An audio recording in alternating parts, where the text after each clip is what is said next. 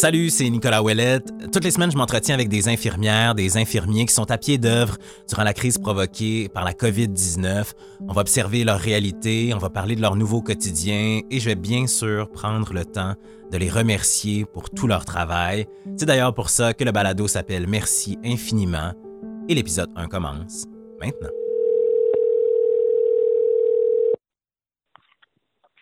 Oui, allô? Allô, est-ce que c'est Karine? Oui, bonjour Nicolas. Ça va bien? Oui, toi-même. Ça va très bien. Euh, est-ce que tu as réussi à télécharger Skype? Oui. On est le vendredi 10 avril, au moment où j'appelle Karine Boissonneau. Bon, vous allez comprendre qu'il a fallu qu'on règle quelques petits détails techniques avant de pouvoir se parler convenablement, mais comme par magie. Je vais te faire saluer, voir si c'est toi.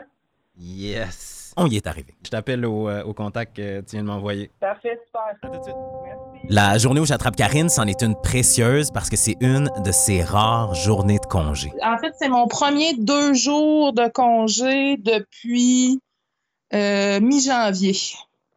Premier deux jours de congé depuis mi-janvier. Depuis mi-janvier, oui. Oh, sainte. Avant que vous vous la posiez, je vais prendre les devants et répondre à la question que tout le monde se pose. Qu'est-ce que Karine Boissonneau fait dans la vie? Karine, elle est infirmière, ça j'imagine que vous vous en doutiez, mais plus précisément, c'est une infirmière clinicienne spécialisée en prévention et contrôle des infections au CIUS de la capitale nationale. Là, je suis certain qu'il y a plein d'infirmières puis plein d'infirmiers qui écoutent en ce moment, qui savent exactement de quoi il est question, mais je suis aussi persuadé qu'il y en a plein d'autres, comme moi, qui ont besoin juste de quelques petites clés. Moi, j'ai un père de 70 ans qui a un secondaire 2. Puis euh, ça fait des années que j'essaie d'y expliquer ce que je fais dans la vie parce que pour lui, une infirmière, c'est au chevet du patient, ça donne des médicaments, ça lave les gens. Puis euh, je dis souvent, moi, papa, tu sais, je suis une infirmière de bureau. Puis, tu sais, je fais la comparaison un peu à... Mais là, on s'entend que c'est une comparaison très... Euh, j'ai envie de dire très visuelle. C'est pas ça dans, dans, dans, la vraie vie, là, mais sais, je dis, papa, comme là, là, dans le cas de la pandémie, là, moi, je suis pas, tu je suis pas un soldat terrain. Comme un capitaine. Moi, j'ai des majors en haut de moi là, qui, qui, qui me transmettent de l'information, puis il faut que, j'ai envie de dire que je prémarche cette information-là pour le ramener au terrain pour qu'il soit capable de l'appliquer. Donc, le travail de Karine, puis là, je vous fais ça grosso modo, c'est de communiquer aux équipes de tout plein de milieux de soins. On peut, par exemple, parler de soins intensifs, de soins palliatifs, de santé mentale ou de soutien à domicile, des façons de faire pour minimiser la transmission d'infections, d'évaluer l'efficacité des mesures qui sont mises en place, puis aussi, si j'ai bien compris, d'être un peu comme un pupitre. Je fais rire souvent les filles, j'ai peu je vais fermer un tiroir, je vais rouvrir l'autre. Dès qu'ils ont des questions, soit dans l'interprétation, c'est moi leur référence clinique. Donc, euh, je suis en train de faire quelque chose, puis là, ça arrive dans mon cubicule. Karine, j'ai une question. OK, je tasse ce que je suis en train de faire, je me lève la tête, je réponds, je retourne après dans ce que je suis en train de faire. Donc, euh, le multitâche, euh, rouvre un tiroir, ferme un tiroir, euh, c'est du quotidien. J'ai envie de même dire, euh, c'est à chaque minute de la journée. À ce point-ci, s'il y en a qui n'ont pas encore tout à fait compris le rôle de Karine en tant qu'infirmière spécialisée en prévention et contrôle des infections, retenez juste ceci. Les tannantes et les tannants qui n'arrêtent pas de dire qu'il faut se laver les mains parce qu'on sait que ça va réduire de 70% nos taux d'infection dans nos milieux de soins, ben c'est ça, c'est nous autres. c'est ça. et ben voilà, c'est dit. Puis d'ailleurs, ça a été dit très souvent et pas mal avant que la pandémie frappe.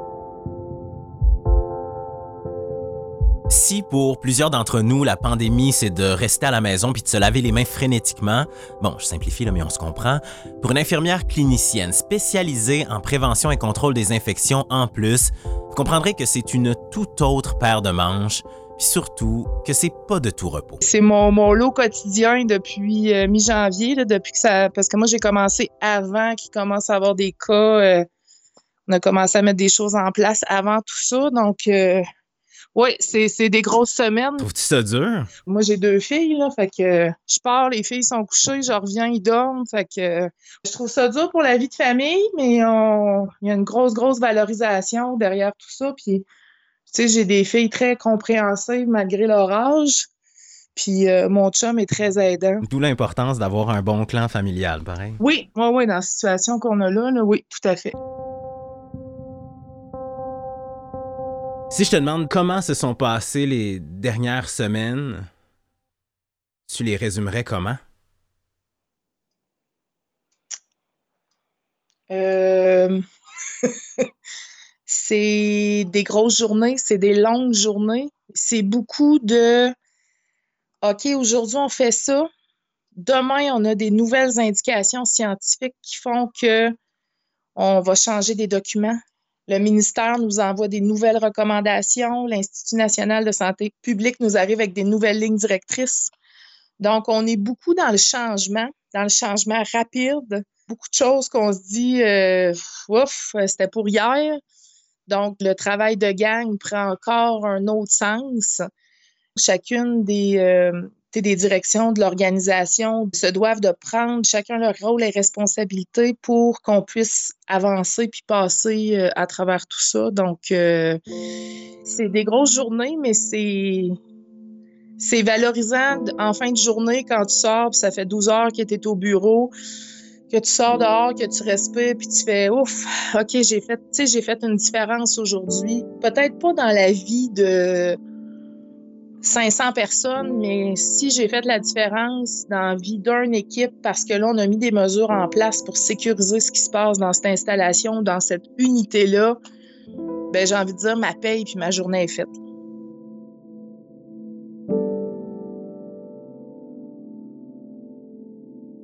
En parlant avec Karine, c'est juste impossible de ne pas absorber une partie de la lumière qui l'entoure. Vous l'avez entendu comme moi, elle n'a pas besoin de nous dire à quel point son approche de la vie est humaine, positive pour qu'on le capte. Je suis certain que même sa tasse de café est restée à moitié pleine tout le long de notre conversation. Bref, c'est une femme qui, à travers son expertise, à travers les prises de décision, veut sincèrement le meilleur pour les humains qu'une situation comme celle qu'on vit en ce moment peut affecter. Puis ça, ben, ça implique bien sûr d'y mettre tout son cœur, mais de jamais oublier d'écouter sa tête. On est là pour la protection du public. Mais là, moi, comme infirmière, il y a des recommandations des fois qu'on fait puis qu'on n'a pas le choix de faire parce que on sait que ça va protéger un ensemble de populations. Mais quand on interdit des visites ou qu'on restreint des visites dans des moments de vie comme ça où on a besoin d'être avec nos familles, avec euh, avec les autres pour se supporter et se. Ça, c'est des moments que je trouve extrêmement difficiles comme infirmière puis comme être humain, malgré qu'on sait qu'il y a des indications scientifiques derrière ça puis que c'est dans un but de, de protection publique. Là, c'est on, on, essaie aussi de se mettre à la place de ces gens-là des fois, puis se dire, hey, moi, il me laisse, il me ferait pas sortir de la chambre de ma mère, mais, mais c'est ça. C'est je pense qu'il faut pas, euh, faut jamais oublier qu'il y a un côté rationnel dans le volet émotif, mais c'est ça. Il y a quelque chose de chargé quand même dans le petit rire de Karine qu'on vient d'entendre. Puis ça nous arrive à tout le monde de rire de cette façon-là, comme une espèce d'instinct qui remplace les mots qu'on ne saurait pas nécessairement trouver, ou comme une façon d'exprimer que malgré une situation prenante, tout va bien aller. Quand on aspire à ce que tout aille bien, l'idée de ne pas être seul à voir le bon côté de la médaille, ben ça aide. Il y a énormément de solidarité. En fait, c'est qu'il y a des, euh, des endroits où on a fait du délestage. Ce que ça veut dire, c'est que dans la situation actuelle, il y a des services qui ont été jugés non essentiels. Eux sont ramenés pour aider dans d'autres secteurs qu'ils n'étaient pas au départ. Donc, il y a vraiment un support au niveau de, de du réseau de la santé. Donc, on voit que la collaboration est là. Puis, à gang, on déplace des montagnes. Là, ben, je pense que tant que tant que cette solidarité-là, puis ce support-là, puis ce travail d'équipe-là va, va perdurer, je pense que c'est ça qui fait qu'on est capable de garder nos lunettes roses, puis de ne pas s'effondrer à travers tout ça, puis dire Ah non, euh, chenoute, on s'en sortira pas.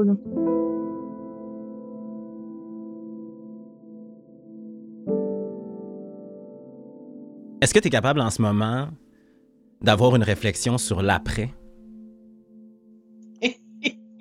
Oui, excuse-moi le rire, parce qu'on en a parlé justement, je pense, fait deux jours avec des collègues de travail, parce que là, on est en train de créer des liens incroyables avec des gens qu'on ne connaissait pas. Tu sais, moi, le CIUS de la capitale nationale, c'est 203 installations.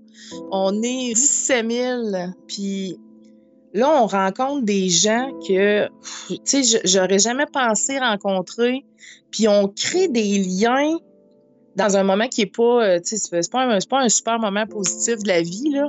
Puis on se disait il y a deux jours, quand on va retourner chacun dans nos bureaux, puis j'ai envie de dire de retomber dans notre petite poutine quotidienne, ça va. Euh, ça va, tu sais. Puis oui, je pense que le après, moi, j'ai envie de te dire qu'au niveau du réseau de la santé, euh, il va ressortir des affaires positives de ça, c'est certain. Il va avoir eu plein de choses bénéfiques à travers tout ça. Juste de, de savoir ce que les autres font ailleurs aussi, là. Euh, oui, je pense qu'il va y avoir des, des, choses, mais je suis très bonne avec mes lunettes roses et mon monde délicat.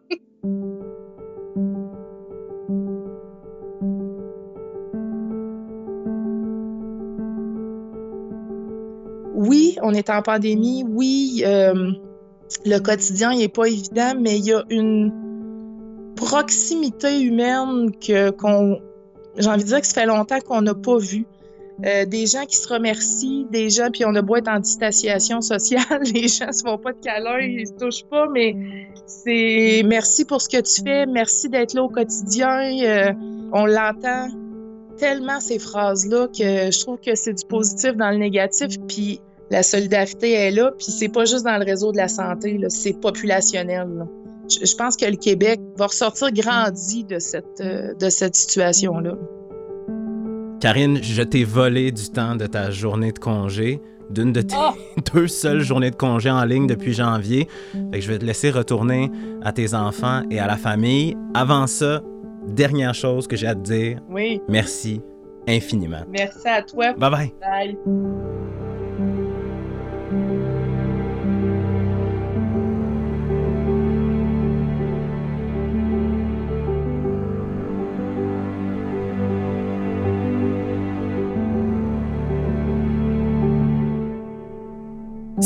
Aussi vous avez envie de remercier les infirmières et les infirmiers qui travaillent d'arrache-pied en ce moment, n'hésitez pas à les inonder de vos gentils mots via les réseaux sociaux en utilisant le mot clic. Merci infiniment.